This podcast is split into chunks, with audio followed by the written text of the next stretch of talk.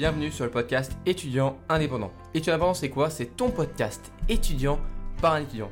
Dans ce podcast, je cherche à t'aider à gagner confiance en toi pour pouvoir vivre comme tu l'entends et surtout devenir qui tu veux être. Je partage avec toi mes conseils pour par exemple être deux fois plus productif dans son travail ou alors comment se concentrer en quelques minutes. Je te fais part de mon parcours, de mes échecs, pour que toi et moi puissions ensemble en tirer des leçons pour ne plus jamais refaire les mêmes erreurs. D'ailleurs, si le podcast te plaît, n'hésite pas à le noter et surtout à le partager à tous tes amis étudiants. Aujourd'hui, on va parler de comment s'organiser durant ses études pour savoir quand travailler et sur quoi travailler pour ne pas céder à la procrastination. En particulier pour des cours à distance étant donné la situation actuelle des étudiants. Il est important pour toi d'être organisé pour ne pas se sentir dépassé par les événements et par ce que tu dois faire.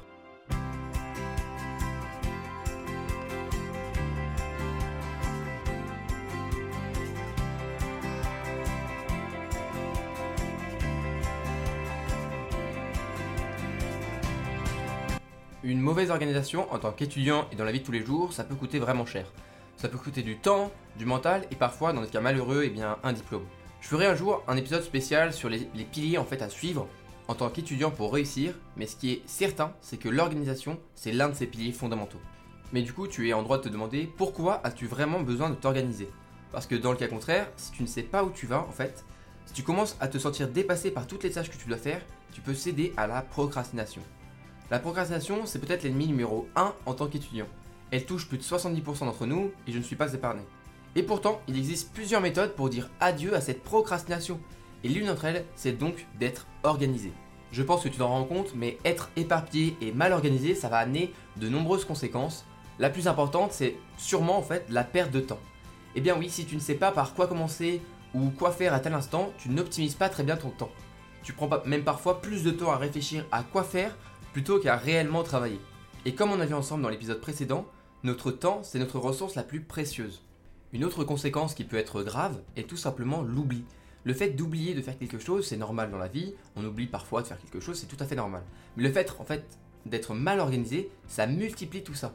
Tu commences au début par oublier de relire un cours, puis un exercice à faire, pour au final oublier un examen et réviser que la veille, ce qui n'est pas vraiment ce que je te conseille le plus. Le fait d'oublier des choses, de te rendre compte au dernier moment que tu as des choses à faire et que pourtant tu n'as malheureusement plus le temps de les faire, ça va créer chez toi un sentiment qui est dangereux. C'est le sentiment de confusion, celui qui va t'empêcher de voir clair dans tes études. Et je ne dirai jamais assez, mais une vision d'ensemble est c'est primordial pour avancer et réussir. La visualisation claire et précise d'un objectif, c'est une des clés du succès. Le fait de se sentir confus, c'est un problème en soi, mais le fait de ne pas avoir de vision d'ensemble, ça peut mener à un sentiment de surcharge important de travail, qui est parfois complètement psychologique. Mais même s'il est psychologique, la surcharge de travail et le sentiment qui l'accompagne, c'est important à prendre en compte pour s'en sortir. La conséquence la plus triste d'une mauvaise organisation et de toutes les conséquences qu'elle génère, c'est le découragement de l'étudiant, qui choisira de renoncer en croyant à tort qu'il n'a pas le niveau, alors que beaucoup de ceux qui renoncent ont tout à fait les clés pour réussir mais ils ont du mal à faire la part des choses et pensent que le problème vient d'eux. La question à laquelle tu es tout à fait libre de penser maintenant, c'est donc d'où vient ce problème de désorganisation. Et bien souvent, le fait d'être complètement désorganisé, c'est une conséquence de plusieurs petites fois où on a décidé de laisser quelque chose euh, à faire en fait de côté, en se disant qu'on va bien y penser une fois. Puis arrive bien sûr l'instant où en fait on a oublié et on se retrouve à devoir faire tout ça au dernier moment. Ou alors au contraire, tu te retrouves à tout bien organiser, toute ta semaine pendant des heures, mais comme toujours, rien ne se passe comme prévu, et tu vas commencer à te dire, de toute façon, rien ne se passe jamais comme prévu, donc à quoi bon s'organiser? Et donc avec le temps, tu commences à avoir le sentiment que cela ne sert à rien. Et au fur et à mesure que ça avance, tu commences à renoncer à bien t'organiser rigoureusement à cause de ça. C'est un fait, quelle que soit la précision, la qualité, la rigueur que tu mets dans ton organisation et dans ton travail, il y aura toujours plus ou moins d'imprévus. L'important c'est déjà de comprendre ce que sont ces imprévus et si cet aspect imprévisible doit être pris en compte dans ton organisation. Le fait est, c'est que dans la vie, dans tous les cas, des imprévus surviendront. Et c'est le sentiment qui te dit, dans tous les cas, il y aura des merdes, donc autant rien faire. C'est ce sentiment-là qui te bloque, si je puis dire, vers ton objectif d'une organisation claire et précise. Je pense que tu commences à comprendre que pour la grande majorité des cas, le fait de ne pas être organisé, c'est un problème plus psychologique qu'autre chose. Une fois que tu auras éliminé tes blocages, tu pourras donc suivre mes quelques conseils pour t'organiser efficacement. Je vais donc te donner mes quelques conseils pour être rapidement organisé. Bien sûr, ces conseils ne sont pas absolument parfaits, tu n'es pas obligé de les prendre au pied de la lettre. Ces conseils sont là pour te guider, mais c'est à toi d'ajuster et de t'adapter pour qu'ils te correspondent vraiment. Tu peux suivre mes conseils exactement, mais si tu les modifies pour qu'ils te semblent plus naturels pour toi, ce sera doublement efficace. Mon premier conseil, c'est le plus basique, mais pourtant beaucoup le négligent. Il s'agit d'avoir un agenda scrupuleusement rempli, avec les devoirs, les examens, les rendez-vous, etc. Tu es libre de choisir le support qu'il te plaît. Par exemple, moi, pendant mes années euh, collège et lycée, j'ai toujours eu un agenda papier basique, très classique, et pourtant, plus les années avançaient, plus j'avais du mal à prendre mes devoirs efficacement. À la fin de chaque année, euh, j'écrivais plus mes devoirs, j'essayais de tout retenir, et tu peux bien comprendre que c'était pas très efficace. L'année dernière, en entrant dans le supérieur, je me suis donc dit que cette fois-ci, je suis dans le supérieur, je suis dans mes études, donc c'est bon, je vais faire comme tout le monde, je vais prendre un agenda papier et je vais le tenir à fond. Et eh bien, c'était pas super terrible, c'était même assez désastreux, j'écrivais plus rien, j'essayais de tout retenir et j'oublie beaucoup de choses. Je me suis donc mis très vite en tête euh, d'acheter un tableau blanc sur lequel j'ai écrit mon emploi du temps, précisément avec ce que j'avais à faire à chaque heure. En te disant ça, tu vas peut-être me dire que j'étais un psychopathe de l'organisation et je vais te répondre que certes, j'avais euh, ce que je devais faire heure par heure sur toute la semaine, mais je n'avais pas ce sentiment oppressant si je ne faisais pas exactement ce que je devais faire. J'avais la sécurité de savoir quoi faire et quand le faire, mais je restais flexible pour être prêt à m'adapter en cas d'imprévu. Cette année, j'ai installé une appli sur mon portable qui me sert d'agenda. C'est donc à toi de trouver ton support, mais le fait de tenir un agenda, c'est primordial. Le second conseil, c'est donc de toujours avoir son emploi du temps marqué quelque part. C'est là que tu comprends que mon tableau blanc, c'était une fusion des conseils 1 et 2. Tu peux donc par exemple l'écrire sur un endroit bien visible chez toi, dans ta chambre, ou si tu as un casier, dans ton casier. Tu peux aussi le garder juste, tu peux garder une copie de cet emploi du temps sur toi. Le fait d'avoir ton emploi du temps sur toi ou avec toi ou alors sur ton mur par exemple, ça va te permettre de toujours avoir en tête tes cours de la semaine.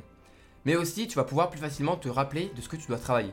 Tu vas te dire, ok demain j'ai ça et ça comme matière, et c'est après-demain que j'ai maths, donc je vais pouvoir commencer à travailler aujourd'hui les maths, et du coup je vais prendre de l'avance avoir son emploi du temps, ça, en fait, ça va, te permettre de l'avoir en tête. Et c'est ça la clé d'une sérénité d'esprit.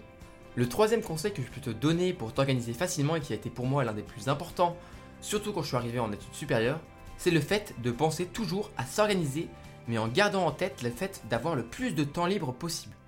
C'est important de marquer quand est-ce que tu dois travailler, c'est sûr, mais le plus important, c'est pour rester motivé, c'est de marquer et noter les moments où on a le droit de ne rien faire entre guillemets.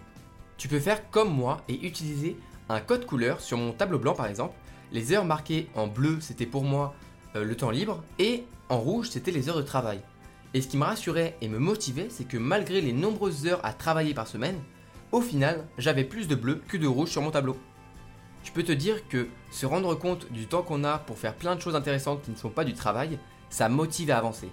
Les premières semaines que j'ai été euh, quand j'étais étudiant, donc l'année dernière, j'avais du mal à me rendre compte que j'avais toujours un petit peu de temps libre pour moi. Et c'est en faisant ce tableau blanc que je me suis rendu compte que, au final, eh bien, j'avais toujours plein d'heures de temps libre, et le fait de les avoir écrits, ça m'a fait un bien fou. Je t'invite donc vraiment à te faire un emploi du temps comme ceci pour savoir quel cours tu as chaque jour de la semaine, bien sûr, mais aussi et surtout les moments de repos. Je suis sûr que tu vas te dire qu'au final, tu as quand même pas mal de temps libre. Tu peux, dans la même optique que pour se rendre compte de ton temps libre, se revoir tes priorités et faire des choix en conséquence. Par exemple, il faut vraiment que tu privilégies toujours les actions qui te motivent rien que d'y penser. Je sais bien que réviser un cours, c'est jamais très motivant et c'est jamais très amusant, même si on pense au fait que c'est le seul moyen de réussir. Pour ce genre de choses, je te peux te conseiller que d'essayer de trouver du sens dans tes révisions, comme le fait que ce soit un moment d'apprentissage personnel qui restera à tout jamais dans ton esprit. Ou alors, tu peux essayer de changer de méthode de travail pour qu'elle soit plus amusante, comme avec des flashcards. Si tu as besoin, j'ai fait un épisode sur le fait de trouver du sens dans tes études, et ça peut peut-être t'aider. Ton organisation doit suivre 5 règles fondamentales. La première, c'est d'optimiser ton temps libre, et si possible, essaye de placer ton temps libre en fin de journée. Après une bonne journée de travail, ton temps libre et ton repos, il sera bien mérité. La seconde règle, c'est de prioriser ce qui a de l'importance pour toi. Si tu as besoin par exemple de faire une séance de sport tous les jours, sinon tu n'arrives pas à, te sentir bien et à être, à être motivé, eh bien trouve-toi un moment dans la journée pour faire ton sport. Et cela, tu choisis ce moment, tu le choisis avant tout le reste. Ensuite viendront les cours et les révisions par ordre d'importance. La troisième règle, c'est de prendre un petit temps par semaine dédié à ton organisation. Par exemple, tu peux faire ça chaque dimanche, tu peux prendre une petite heure pour planifier toute ta semaine, et alors toute la semaine tu seras bien plus serein et tu n'auras qu'à suivre ce que tu as prévu.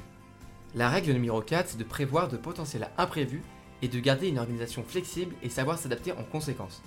Si tu ne prends pas en compte cette règle, tu peux malheureusement tomber dans le piège qu'on évoquait en début d'épisode et de croire que cela ne sert à rien de s'organiser parce que de toute façon, les imprévus gâchent tout. Alors que c'est faux. S'adapter fait partie de l'organisation. Et la dernière règle, la règle 5, c'est psychologique, mais c'est de prendre tout simplement du plaisir à t'organiser. Ne vois pas la petite heure du dimanche comme une corvée, mais bien comme un bienfait qui va te rendre serein pour la semaine. Je sais bien que réécrire son emploi du temps chaque semaine, ce qu'on doit faire, etc., c'est pas très amusant. Mais les résultats seront quasiment immédiats. Mais alors, quels sont les résultats? Eh bien, les résultats sont simples. Tu vas déjà te sentir bien mieux, tu seras serein. Tu sauras quoi faire et quand le faire, et donc tu seras bien moins enclin à céder à la facilité de remettre au lendemain. Et pourquoi ça? Parce que tu sais que le lendemain, tu as prévu de faire ceci et cela, et que rajouter du travail n'est pas possible, donc tu, prends, vas prendre ton courage demain et tu vas te mettre à travailler. Avec un peu de chance, tu seras efficace et tu gagneras du temps, et là tu te diras Waouh, j'avais prévu deux heures pour faire cet exercice, et j'ai mis qu'une seule heure. Tu seras content, tu auras l'impression d'avoir gagné une heure de temps libre, ce qui est en partie vrai. Tandis que si tu n'étais pas organisé, tu aurais peut-être dit au contraire Waouh, j'ai mis une heure à faire cet exercice, c'était long, alors que c'est pourtant moins que ce que tu pensais le dimanche au moment où tu t'es organisé. Être organisé, c'est une qualité, mais c'est surtout une capacité à apprendre en tant qu'étudiant si tu veux vraiment réussir. Tu seras alors moins stressé et ça, c'est le plus important. Encore une fois, je pense pas que tu sois quelqu'un de foncièrement désorganisé qui fait n'importe quoi à tout va. Mais pour autant, je pense que tout comme moi, tu as, et surtout je pense on a tous, un moyen de nous améliorer. Donc pourquoi pas commencer aujourd'hui par s'organiser un peu mieux.